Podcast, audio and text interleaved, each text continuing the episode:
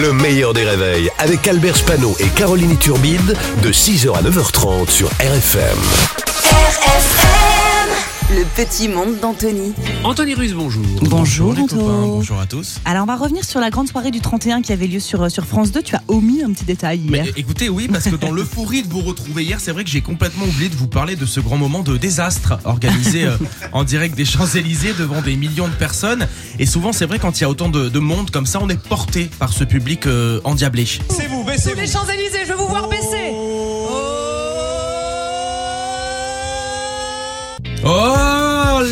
Aucune hola n'est partie euh, malheureusement. C'est ce qu'ils appellent en télé euh, un malaise. Voilà. Alors à la limite, que faire euh, quand ça se passe comme ça et que les, les gens ne sont pas réactifs? Allez interroger des gens présents dans la foule, quoique.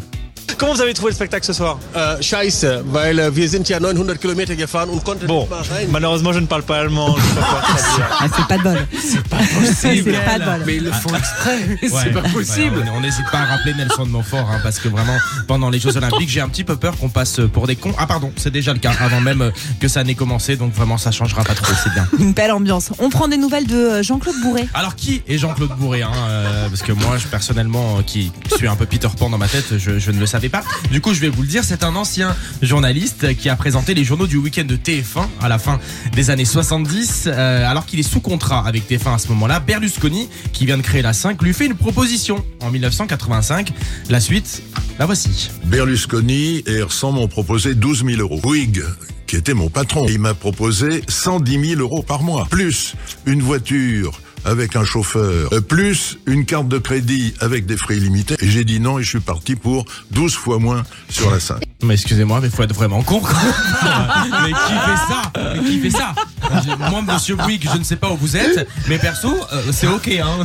Je, je signe tout, juste la carte Oui. au illimité, Ouais. pas besoin de chauffeur. Pas hein. Vraiment, ça. Juste la carte. C'est un peu le je mot magique. fonce, euh, c'est la on y va. go, on y va.